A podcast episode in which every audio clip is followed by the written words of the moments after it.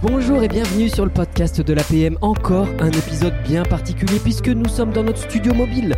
Nous l'avons installé juste au-dessus de la salle de restauration et là, je me trouve en présence, j'ai la chance d'accueillir Yann Boissière qui est... Alors Yann, bienvenue déjà. Bienvenue, bienvenue à tous. On vient de courir Yann, c'est la fin de la deuxième, euh, de, de la, la plénière de clôture. Alors toi, toi et moi on a couru, euh, on a entendu Delphine Horviller et ça nous fait une petite introduction puisque toi Yann, tu es le rabbin libéral d'une communauté juive à Paris. Tu es le collègue, tu m'as dit, le, le quoi On dit le collègue, le confrère, le, oui, le collègue, le- le confrère, euh, le la binôme, consoeur, euh, le binôme, euh, tout. euh. que tu connais bien Delphine Oui, tout à et tu travailles avec elle. Tout à fait. C'était d'ailleurs euh, très très intéressant sur euh, bah, sur une des vertus de- des- des religions, à savoir la, la capacité qu'ont les religions, c'est pas les seules, mais en tout cas à, à- à produire des récits. Et non seulement des récits, mais des récits qui nous rassemblent, enfin qui ont du sens, qui nous ancrent dans une histoire, mais qui nous rassemblent. Et ça, ça va être un des très points. très fort. ouais. Ça va être un des points importants de notre échange, puisque c'est vrai qu'aujourd'hui, j'ai l'impression que quand on parle de religion, à chaque fois, on a plutôt peur que ça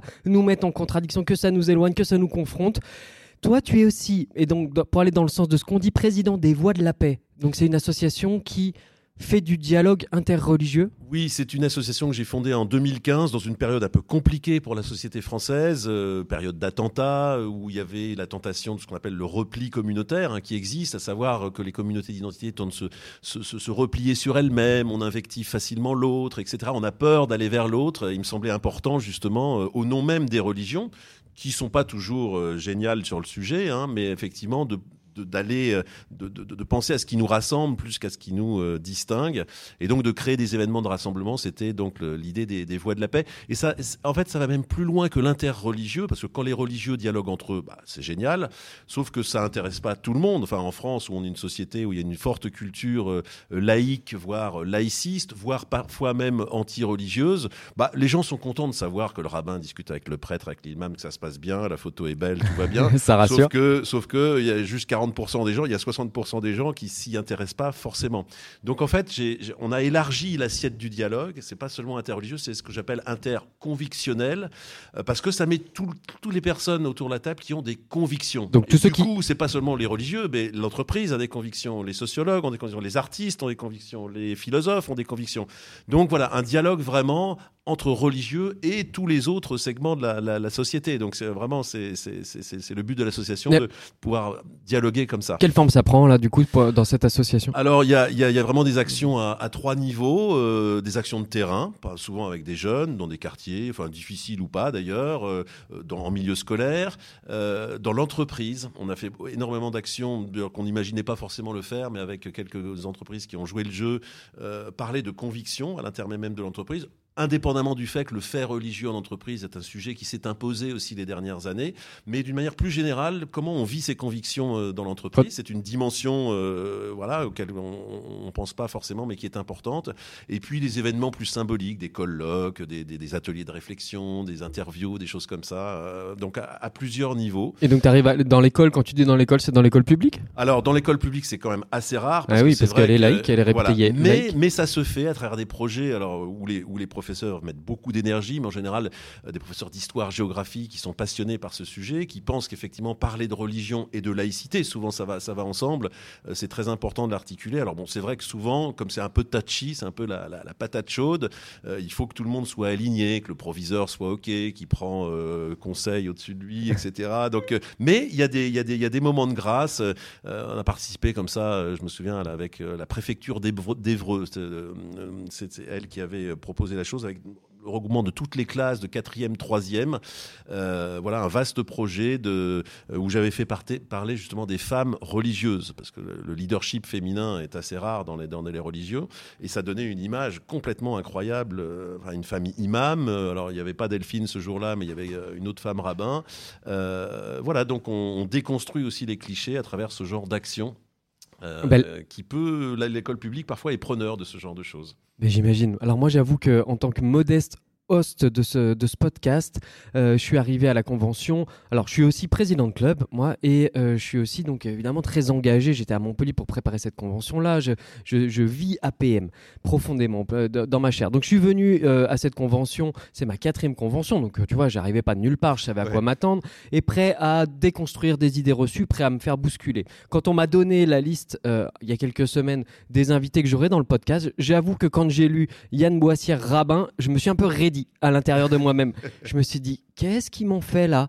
Euh, mais moi je sais pas, je, je suis pas capable de parler avec un rabbin parce que déjà je connais pas la religion juive et puis je connais d'ailleurs pas les religions et puis et puis la laïcité et puis vous allez me mettre en danger. Et qu'est-ce que je vais pouvoir lui dire? Moi en plus je vais passer pour un nul et pour un naïf. Et donc première idée reçue quand j'ai fait mes recherches euh, c'est que et c'était rigolo parce qu'elle a démarré là-dessus, euh, Delphine Horviller, tout à l'heure lors de son intervention. Alors déjà, je savais même pas qu'il y avait des femmes rabbins.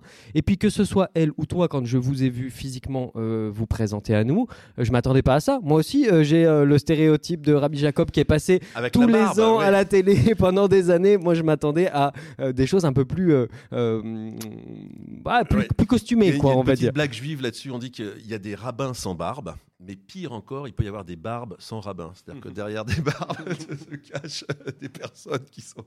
Et donc voilà, c'est vrai que c'est un sujet, et je pense, euh, pourquoi je dis ça et pourquoi je le, je le, je le partage avec vous, c'est que euh, peut-être que je ne suis pas le seul à pas trop savoir quelle position prendre euh, euh, face au sujet de la religion. Et je mets en contrebalance dans tout ça euh, des discours d'introduction euh, qui m'ont beaucoup touché dans la plénière d'ouverture. Et notamment, euh, j'ai eu la chance aussi d'avoir Patrice Franceschi ici derrière le micro.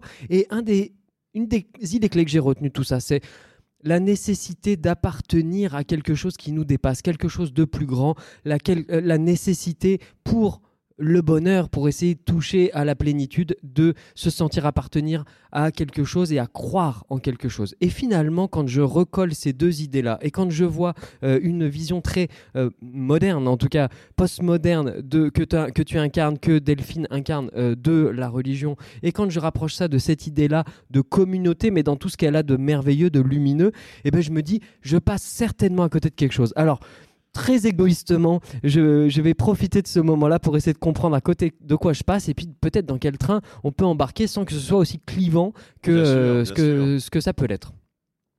Tu es essayiste aussi. Oui. Et donc, Oui. ton dernier essai, Courage, croyons, pour en finir avec les clichés anti-religieux. C'est sorti en 2022. Et on peut peut-être partir de là Tout à fait. pour que justement on déconstruise certaines idées reçues. Alors, qu'est-ce qu'on y trouve dans ton, dans ton ouvrage? Alors on y trouve l'idée que euh, voilà les, religions, euh, pour répondre un petit peu à ce que tu disais avant, pourquoi les religions durent? Parce que parce qu'elles elles ont cette capacité justement à, forger des récits et des récits qui nous rassemblent. Euh, alors après, les religions sont pas toujours, les religieux d'ailleurs sont pas toujours très très bons. Euh, ils ont tendance à s'enfermer, etc. De, façon, manière générale, il n'y a pas une chose qui a de la valeur dans le monde où il n'y a pas un risque.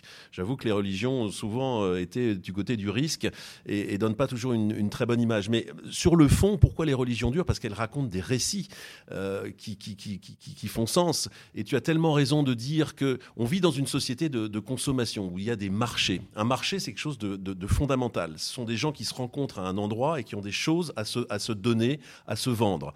Et ce lien horizontal, c'est- complètement essentiel à l'humanité. C'est là où les gens se rencontrent. D'ailleurs, ça peut décloisonner beaucoup parce qu'on rencontre des gens qui ne sont pas forcément du même milieu. À partir du moment où on est intéressé par une chose qu'on a à se donner ou à se vendre, on se rencontre. Ça, c'est fondamental. C'est, je dirais, la dimension horizontale de l'existence. Mais l'homme a besoin de vertical. Il a besoin de sens.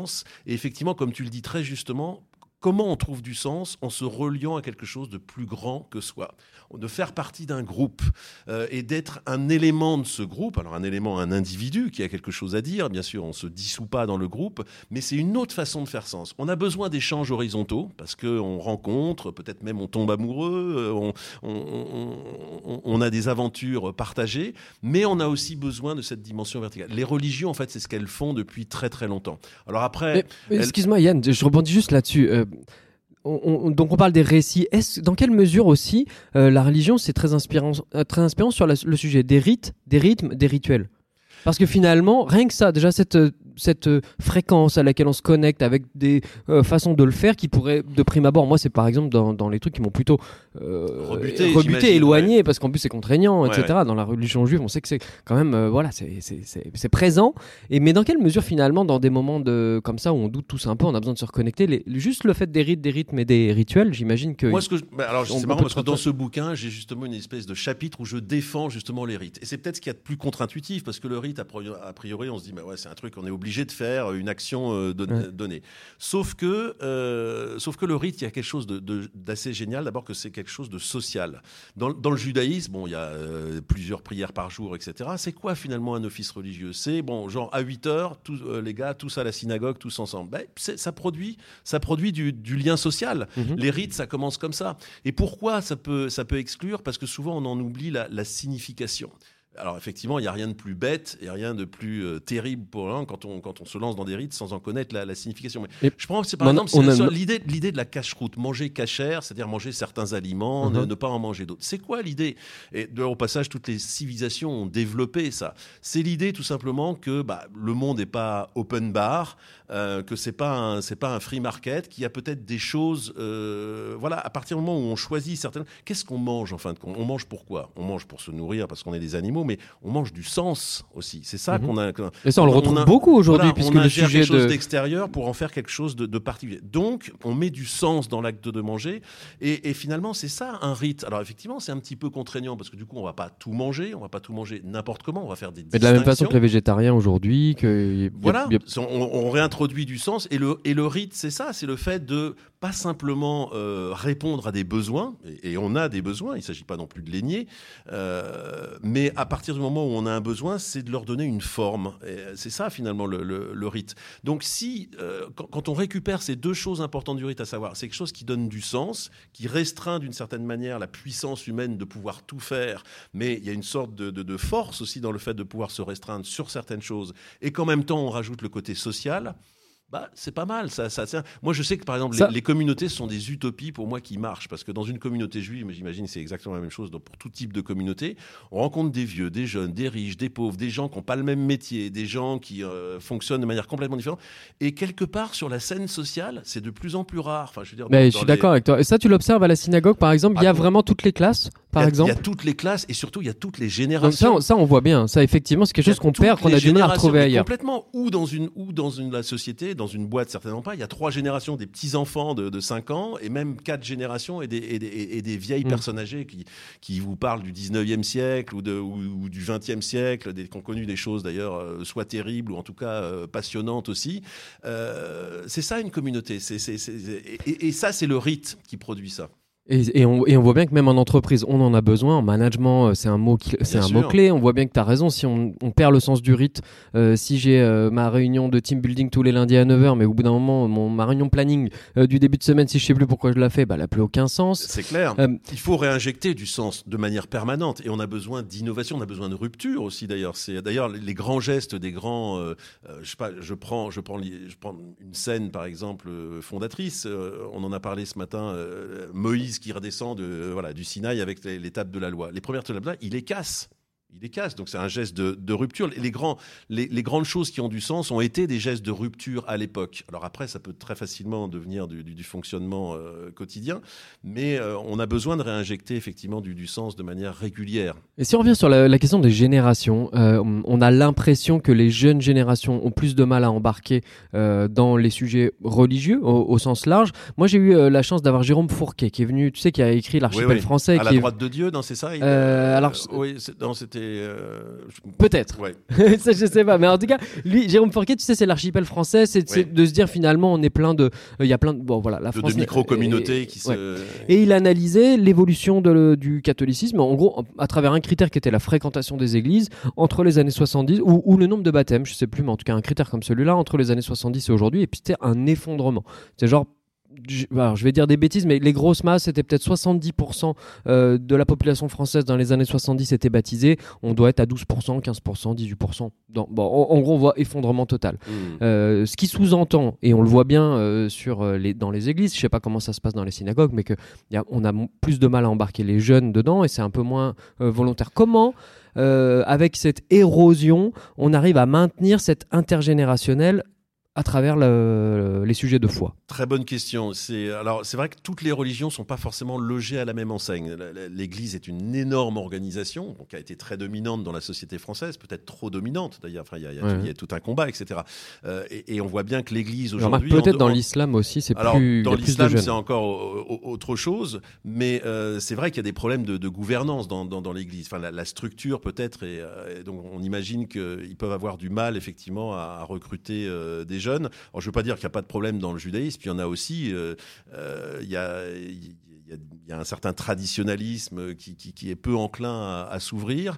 Mais euh, voilà, à travers des rites, encore une fois, chaque semaine, par le rite de la bar mitzvah, c'est quelque chose de, formidable, où on voit des jeunes à 13 ans, enfin, il y en a toutes les semaines, alors après, ils font ce qu'ils veulent dans la vie, ils ne reviennent pas nécessairement, mais en tout cas, voilà, on les fait, on les fait, on les fait réfléchir, on les fait questionner. C'est vrai que dans, le judaïsme, c'est beaucoup une, une religion de la question, en fait. On étudie des textes et on pose des questions. On n'a pas forcément de, dogme. Ça, c'est aussi une autre idée qui peut être vraie, mais pas toujours, c'est que les religions, c'est lié à des dogmes. Mais il y a des religions, enfin, dans le judaïsme, il n'y a pas de dogme. Enfin, ça ne veut pas dire qu'il y a des choses qu'on ne pense pas en commun, mais euh, c'est plutôt une religion de la question qui, qui aime poser des questions, qui aime interroger les, les textes. Et je pense que c'est par là. Enfin, on moi, je- du coup, je m'en aperçois quand je fais du dialogue, euh, pour le coup interreligieux. Quand, euh, les jeunes sont passionnés. Il suffit qu'on leur parle un petit peu, je ne veux pas dire intelligemment, mais juste de manière spontanée, naturelle, sans pontifier, Mm. sans commencer par petit 1, petit 2, petit 3, etc. Simplement répondre à leurs questions euh, à la manière, etc. Et en fait, les gens sont passionnés. Enfin, Mais- on, on s'aperçoit que les, les jeunes sont facilement passionnés, les jeunes qu'on dit euh, désintéressés.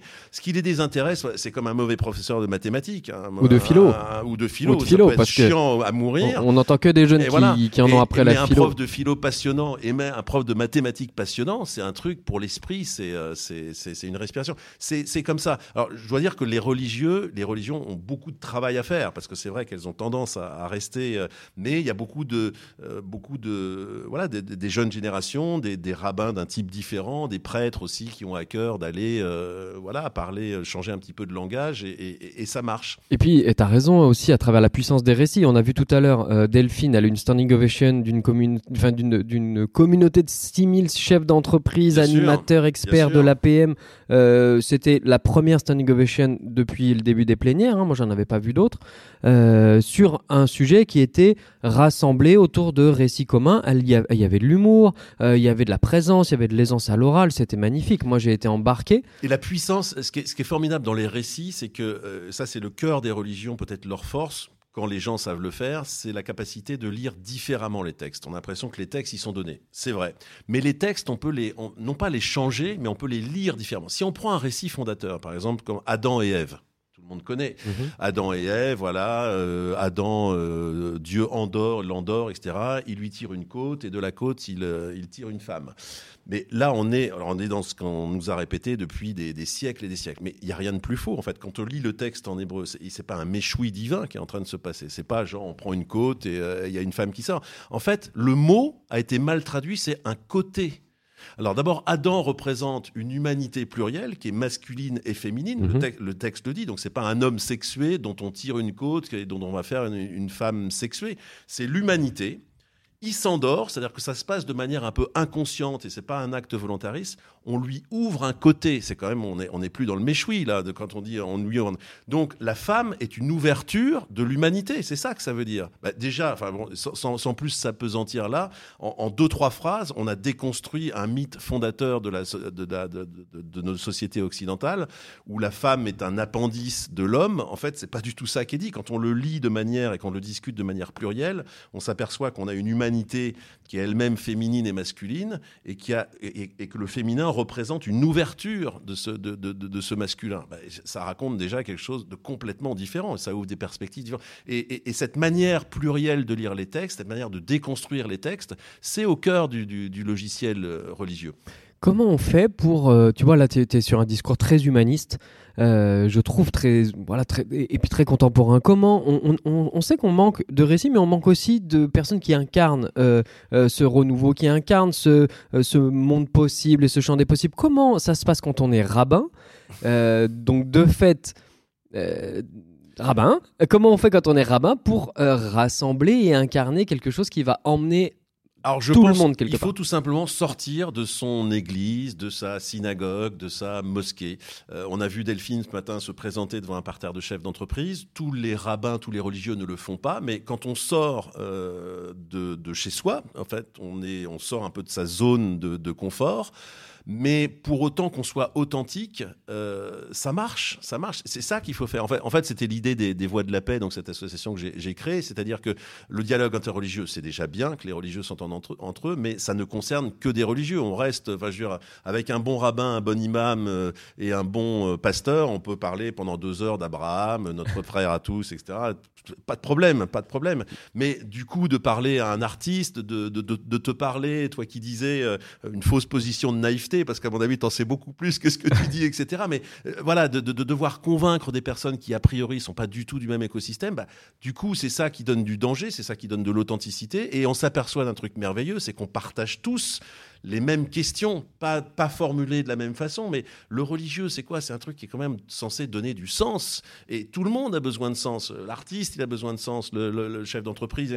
Et donc, on s'aperçoit qu'on euh, on partage un, discours commun, enfin en tout cas mm. les mêmes questions. Donc le, euh, quand on est rabbin, etc., il faut, il faut accepter de sortir de chez soi tout simplement et, d'aller chercher des, publics différents. Et en général, on est bien reçu. Alors c'est vrai que par exemple dans le monde de l'entreprise, c'est pas complètement évident. Hein. quand, euh, quand, on prononce le mot rabbin, déjà il y a déjà au bout d'une phrase et demie, il y a la moitié du public qui existe, qui, qui, qui écoute plus. Mais si on continue sur la deuxième phrase et demie euh, plus tard, etc., et qui s'aperçoit que qu'on n'est pas en train de vouloir les convertir, et que finalement ces textes religieux, si on met Dieu de côté quelque hmm. part, on lit les textes religieux euh, sans mettre Dieu forcément au centre, eh ben, c'est une ressource de pensée. C'est comme la philosophie, ça, ça, ça, ça, fait penser et du coup, ça, intéresse tout le monde. Donc, euh, oh, on, va venir, euh, Yann, à la question des biais parce que c'est fondamental. Mais avant, on va faire un dernier petit détour parce qu'il y avait une question qui me taraudait. Je t'ai entendu euh, expliquer qu'il y avait un, mal du siècle qui était décrypter l'information, qu'on était sujet au décryptage permanent et que du coup, ce qui veut dire qu'en plus, quand tu es rabbin, tu dis quelque chose, mais globalement, tu vas avoir notamment les médias, mais on, va dire d'autres euh, forces qui vont dire attendez, il a dit ça, mais moi je vais vous le décrypter.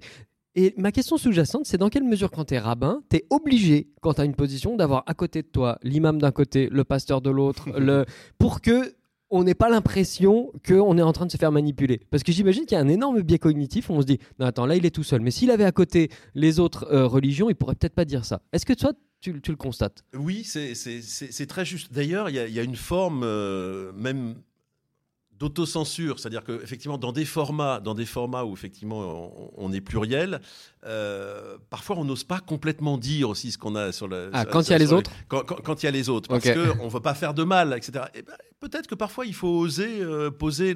Ça dépend. Quand, quand, quand on est en confiance avec, euh, avec certaines personnes, peut-être qu'on peut aller plus loin, y compris avoir un discours critique, parce que tout se passe pas bien forcément entre les, entre les religieux. Bien sûr qu'il y a des conflits parfois même interreligieux, etc. Donc il faut pouvoir le, en parler de manière euh, intelligente. Donc il peut y avoir ce phénomène d'autocensure, mais euh, alors je sais plus quelle était la question. Bon, non, la, question c'était finalement est-ce que tu ressens le besoin d'avoir toujours à côté de toi un imam, un pasteur, enfin toutes les religions pour pouvoir prendre des positions pour être sûr que derrière t'as pas quelqu'un qui va encore plus avoir le phénomène décryptage BFM. Bien, euh, bien, sûr que non. Mais cette histoire de décryptage, ça c'est l'un des trois biais que j'ai. Ah, c'est un des trois biais. C'est l'un des trois biais. C'est cette. Ah bah, comme ça on y est. On rentre dedans. la fonctionnalisation euh, extrême de notre société, bon, c'est un bien grand mot, etc. Ça veut dire quoi? Ça veut dire que quand quelqu'un parle, on n'est plus du tout capable de faire confiance de manière euh, simple hmm. aujourd'hui.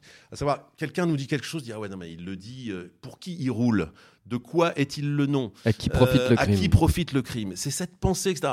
c'est sûr que ça peut avoir un avantage parce que ça nous rend intelligents. Enfin, le, journaliste, du coup, se dit moi, j'ai un job. les acteurs politiques, les acteurs religieux, quels que soient les acteurs, etc., bien sûr qu'ils vendent leur salade. Ils ont euh, ils, développent un discours super construit, etc. Ils sont à leur affaire, etc. Mais moi, je me fais fort de dire en fait ce qu'il en est. Qu'est-ce qui, qu'est-ce qui fait rouler ce, ce, gars-là? Euh, Et alors parfois, c'est très utile. Il faut avoir cette pensée critique, bien entendu, mais, euh, je pense que dans nos sociétés, on est exagérément critique. On en a fait presque une seconde nature.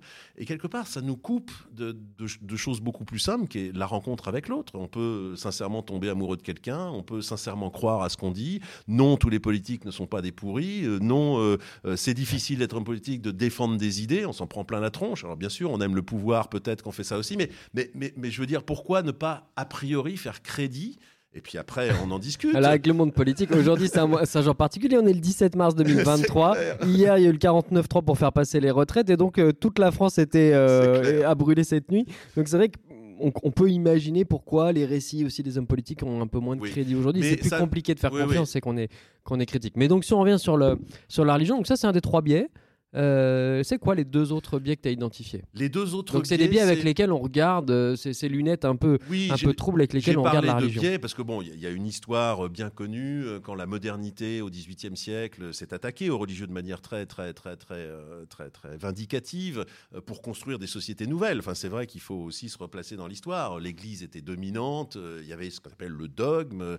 Si on croyait pas, on était un mauvais chrétien. Bah, on était brûlé. Enfin, pour, pour, pour faire simple. Donc c'est sûr que c'était un peu violent. Donc la, la la modernité a voulu évidemment s'échapper de ça. Aujourd'hui, on se trouve à Nantes. Hein. Euh, donc, 1500, 1598, voilà, Nantes. Euh, on est passé devant la salle de l'édit de Nantes avant-hier. Donc, euh, belle valeur de la, de, la tolérance. Il y a, y, a, ce biais d'imaginer que derrière un discours, il y a toujours une question de, de pouvoir. En fait, en fait c'est ça. dans cette culture parfois un peu laïciste en France, on soupçonne toujours, ça a été tellement vrai qu'on peut le comprendre, mais on soupçonne toujours le religieux de vouloir reprendre le pouvoir, le pouvoir qu'il aurait perdu avec la laïcité, etc. Donc on voit toujours le... Euh, voilà. Donc ça, c'est, un, un biais puissant. Il y a un autre biais, enfin deux biais qui sont plus cognitifs, qui sont plus culturels, mais qui sont, qui sont puissants, c'est que euh, on imagine, d'ailleurs c'est une très vieille critique d'Épicure. Épicure, ça ne nous rajeunit pas, c'est euh, ce philosophe grec, etc. Il avait une critique très violente envers la religion en disant, oui, vous croyez à un tas de dieux, etc. Mais c'est parce que vous avez une trouille fondamentale, c'est la trouille de mourir. Donc comme vous comprenez rien à ce qui se passe, vous voyez des phénomènes que vous savez pas expliquer, la science était encore euh, peu développée, etc. Vous mettez un bouche-trou en quelque sorte lexical qui s'appelle Dieu, ça vous rassure.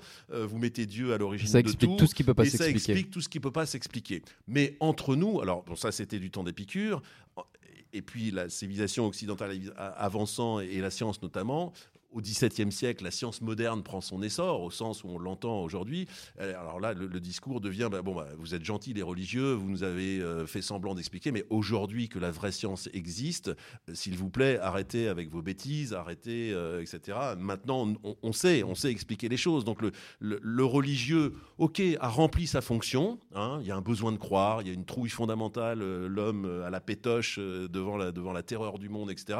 Mais maintenant qu'on a la science, maintenant, on peut lui expliquer les protons. Voilà, voilà, maintenant on peut vous expliquer les protons, les électrons, etc. Même dans, dans, Samuel, dans Harari, enfin, qui, est, qui est puissant, le, Homo Deus, il y, a, ce genre de, critique. Donc ça, c'est un biais assez puissant euh, auquel on peut répondre par une façon très simple, c'est que la, religion n'a jamais en réalité cherché à expliquer le monde. Peut-être que certains croyants, ça les rassure de croire en Dieu, et peut-être que ça... au demeurant, la science n'explique pas tout encore aujourd'hui. Petit 1, la science n'explique pas tout, et petit 2, euh, c'est pas ça le problème. Enfin, c'est des questions un petit peu bêta, mais pourquoi la Bible ne parle pas des dinosaures Pourquoi elle ne parle pas de l'ADN bah, Parce que de toute façon, ça n'a jamais été son intention de le faire, bon, euh, ou le fait qu'elle n'aurait pas pu le faire. Mais euh, la question religieuse, c'est bon, une fois qu'on est dans le monde, euh, qu'est-ce qu'on qu'est-ce qu'on y fait quoi? Enfin, je veux dire, mm. c'est quoi la direction? C'est quoi être un homme digne, etc. C'est ça. Ce sont des questions morales, ce ne sont pas des questions scientifiques. Donc ça, c'est un biais qui reste puissant. Et le biais le plus délicat, peut-être le plus fin à argumenter, c'est toujours cette espèce de projection scientifique qu'on a sur les choses, à savoir, bon, bah, quand on est scientifique, on produit des hypothèses, et puis ces hypothèses, si elles sont vérifiées par le réel, bah, on a un truc. Si je crois que, euh, voilà, c'est ce que disait Aristote, la neige, la proposition, la neige est blanche, est vrai si et seulement si la neige est vraiment blanche. Donc je mhm. produis une proposition, je vérifie, ça colle, c'est vrai. Bon. Donc toi le croyant qui dit euh, je crois en Dieu, euh, il y a cette pensée que croire en Dieu, c'est affirmer que Dieu existe. Et ça, c'est on est déjà dans un biais spécifique. Le croyant, ce sera celui qui dirait, voilà, il y a une entité qui s'appelle Dieu, moi je vous dis qu'elle existe, et c'est la vérité. Donc le scientifique face à ça dit bah, démontre-le-moi, démontre-le-moi de la même façon que moi je démontre que la neige est blanche ou que la théorie de Newton se vérifie par la gravité, etc. Or, là, on confond deux discours qui n'ont rien à voir. Oui, bien sûr, le croyant dit je crois en Dieu, mais dans son esprit, c'est pas une affirmation de l'existence de Dieu. Dans son système, dans le système qu'il a accepté, dans lequel il décide de vivre, il oriente sa vie. C'est une orientation de vie, simplement. C'est une espérance, c'est un espoir. C'est pas, pas une preuve. Oui, c'est un système de croyance euh, c'est un système de croyance qui porte, euh, qui peut être contredit d'ailleurs à, chaque moment, mais, mais, mais l'espoir ne se démontre pas. Enfin, on, est, on est dans un registre différent de l'humain, et la science a écraser cette possibilité. C'est ce que je dis dans le bouquin, dans, l'histoire occidentale, parce qu'il y a encore bien d'autres modèles. Il y, a, en fait deux grandes attitudes. Une attitude qui est l'étonnement, qui a donné la philosophie, et une autre attitude, la reconnaissance, qui a donné la, religion. L'étonnement, enfin c'est Platon qui en parle, il y, a, ce mot grec, taomadzan, qui veut dire s'étonner. C'est ce millimètre de recul qu'on prend sur la réalité, qui dit mais qu'est-ce que j'ai en face de moi? Et là, donc, c'est une activité de description du monde. Ça a donné des choses merveilleuses. Ça a donné le concept, ça a donné des distinctions. Aristote, Platon. Euh, la philosophie fonctionne comme ça. Elle s'étonne de ce que les choses soient ce qu'elles sont et elle essaye de mettre des, des choses qui rendent compte de l'expérience. Ça, c'est fondamental chez l'être humain. Le religieux, il part d'un autre point de vue. Il parle de l'étonnement. Il dit le monde existe, j'y suis. Alors du coup, il va pas essayer de régresser en disant bah, c'est quoi? C'est de l'atome, c'est de l'ADN, est-ce qu'il y a du proton? Non, il y est. Maintenant que j'y suis, et que je reçois, moi, la vie et l'être, c'est un don qui m'est donné, je reconnais ce don, et du coup la question c'est pas euh, d'essayer de décrire ce qui est là, c'est qui je dois être moi pour être à la hauteur du don qui m'est fait. Donc il va y avoir une philosophie du quoi. Le quoi, ça va être la science, la philosophie qui va mettre les bonnes étiquettes sur le monde, et c'est vachement important d'avoir cette activité de description. Mais le religieux va partir du principe que la vie nous est donnée. C'est une espèce de, pétition de principe. Bien sûr que ça, ça peut pas se démontrer que la vie m'est donnée. Je, le ressens comme tel. Et à partir de là, je vais développer des questions de type moraux, moral. Qui je dois être? Qu'est-ce que je dois faire? Euh, Le bien, le mal, c'est quoi? Enfin, si, si tant est qu'on puisse le dire. Mais c'est ce genre de distinction. Mais le, croyant n'a pas la prétention de pouvoir le démontrer. Il part de ce, de ce postulat qu'effectivement il reçoit la vie mais c'est vrai que dans les, dans les conversations aujourd'hui, on, tend à écraser l'un sur l'autre. la croyance serait euh, sommée de, de, démontrer que ce qu'elle affirme est vrai. Mais c'est une autre activité. Il ne faut, pas confondre les deux. Ah, tu Écoute, ça, me donne envie de prendre tout ce passage-là, de le remettre au tout début de l'épisode. J'espère que les gens auront, auront tenu jusqu'à euh, la, minute 23 parce que c'est effectivement c'est le cœur du propos en fait, euh, ce point-là et c'est déterminant. Et moi, j'avoue que quand j'ai entendu euh, la première fois là, ce, ce, pan du discours, bah, je me suis surpris à effectivement être me dire bah oui mais c'est vrai que ça c'était aussi une des grosses barrières euh, mentales que moi j'avais enfin c'est un des gros freins euh, et, et, un peu comment dire ça, me fait l'image d'être arrivé par un tout petit bout de la lorgnette et que finalement d'être passé à côté d'un sujet beaucoup plus euh, vaste et, puis plus par contre j'ai l'impression que dans ce que tu décris la philosophie était plus aussi du même côté du questionnement, du comment, du plus que du quoi? Oui, non, c'est vrai, c'est vrai que c'est une la, philosophie est un allié, enfin, est une alliée quelque part du, religieux. Mais c'est vrai qu'elle fonctionne quand même différemment, parce que du coup, la philosophie va, mettre l'accent sur la raison. Et euh, j'ai envie de dire, la, à la fois la gloire de la raison, mais son problème, c'est qu'elle justement. Il faut toujours avoir une explication régressive. Si, on arrive à quelque chose, on est bon, ok, mais c'est quoi les conditions pour arriver à ça? Et, euh, quel est le premier principe? Et à partir du moment où on a un principe, oui, non, mais ça vient d'où ce principe? Donc le, le problème de hmm. la raison, c'est que euh, voilà, elle cherche toujours le, le, premier, le premier principe, euh, et, tout ne se démontre pas parce qu'à un moment, on est obligé de postuler quelque chose. Et quelque part, la différence du religieux, bah, qui fonctionne effectivement, là, je te donne raison, de, de manière similaire, par des questions. Et donc, en, ce sens-là, religion et d'ailleurs religion et raison, enfin, et, philosophie ont été constamment en dialogue. Il y a eu le, grand moment médiévaux où, euh, voilà, les, les, philosophes, enfin, les, les, religieux étaient aussi des, des grands philosophes mais du coup, il y a quand même un fonctionnement un petit peu différent sur, sur la raison. C'est-à-dire que le, religieux admet que le point initial, on n'y a pas accès. Il y a, une, phrase dans, la tradition juive, bon, il y, a ce qu'on appelle le Talmud, hein, qui est le grand livre de réflexion, etc. il y a la Bible, et puis après il y a le Talmud. Et toutes les pages du Talmud commencent par le chiffre 2. On commence toujours à la page 2. Et une des réponses, c'est parce qu'on n'a jamais commencé. Enfin, on ne peut pas mettre la main sur le 1. Ça, c'est le fantasme quelque part de la raison, c'est toujours de rendre raison de. Alors on arrive à un point A, oui mais A, ça vient d'où? Et la raison repart, etc. C'est noble, c'est noble, mais il y a un moment euh, où il faut accepter qu'on n'a pas on n'a pas de propriété sur le point initial. Ça, je pense que c'est une intuition profondément religieuse, que euh, ça commence par une, une acceptation qui n'est pas démontrable. C'est ça qui est, qui est, énervant pour le, pour, pour le, pur, pour, le, hmm. pour, le, pour le pur rationaliste. Parce que, ouais, mais d'accord, mais t'acceptes. Tu sais pas ce que tu acceptes. Il y a un moment, c'est le saut. C'est ce que certains ont appelé le, saut de la foi. Il y, a, ce petit saut qui consiste à accepter que je suis là, euh, accepter de voir, et personne n'y est obligé de, de, penser que je suis le, bénéficiaire de, voilà, de, de mes forces, de, de, tout ce qui fait un homme. Euh, et, et que du coup, l'activité, c'est la louange, c'est de la reconnaître. Ça n'empêche pas d'être scientifique et de s'intéresser euh, au monde, mais, mais, l'attitude fondamentale, elle, bifurque là, quand même, entre la raison et la religion. Je vais pour euh, qu'on on ouvre un petit peu et qu'on bah finalement qu'on revienne à, à, nos entreprises. Euh, on va ouvrir un dernier sujet parce que je vois qu'on pourrait parler toute la journée. Yann. Ah, oui, oui. un dernier sujet. Comment on organise une laïcité dans nos entreprises qui soit finalement peut-être un peu plus euh, porteuse de sens, puisque bah, peut-être un peu plus ouverte, un peu plus euh, qui interconnecte les différences, intégrant finalement la religion aussi à travers tout ce que toi tu décris, qui est plutôt une posture et une et, une curiosité, une ouverture que quelque chose qui va cliver. Comment on peut euh, mettre ça? Est-ce que toi, tu as des exemples ou est-ce que tu euh, es engagé dans des, ou, des pistes juste de réflexion pour nos, pour nos dirigeants qui nous écoutent? Moi, je pense qu'il ne faut, il faut pas tout confondre. C'est vrai que le sujet de la religion en entreprise, ça peut être un sujet éventuellement délicat. déjà, le truc, c'est de connaître la loi parce que tout le monde, tout le monde est, tout le monde est, est dépassé par, par ces. Par...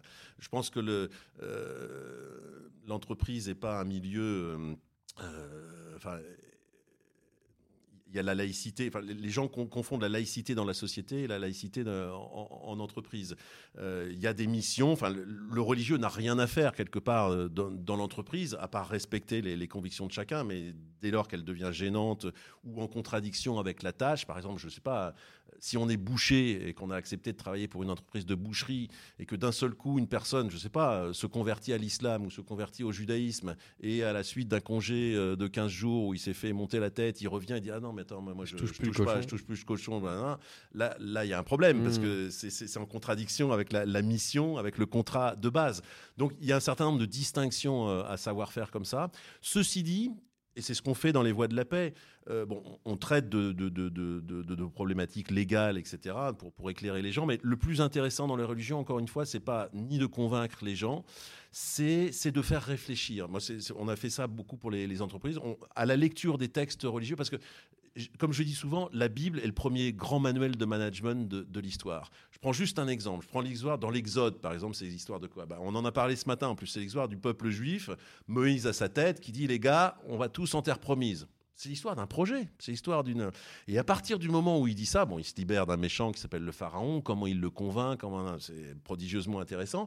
Mais c'est la somme d'emmerdes qu'il va avoir parce que les gens remettent en cause euh, le projet. Ah oui, non, mais tu nous as dit la terre promise, mais en fait on mangeait mieux en Égypte, etc. Ils vont le remettre en cause lui. On s'aperçoit que la Bible, en dehors évidemment de nous élever, de chercher à nous faire réfléchir sur notre condition humaine, c'est aussi un livre extrêmement humain, de situation humaine. Comment on résout les problèmes, comment on résout les conflits, comment on la, la question de la légitimité, etc. En fait, donc c'est ce sont des, textes qu'on peut lire de manière non religieuse, j'ai envie de dire. Alors il y a un grand boss qui s'appelle Dieu, mais si, si, on le met au niveau d'une pensée réflexive, c'est absolument passionnant. Enfin, mmh. chaque, chaque situation humaine décrite dans la Bible est une, est une inspiration pour, pour l'entreprise.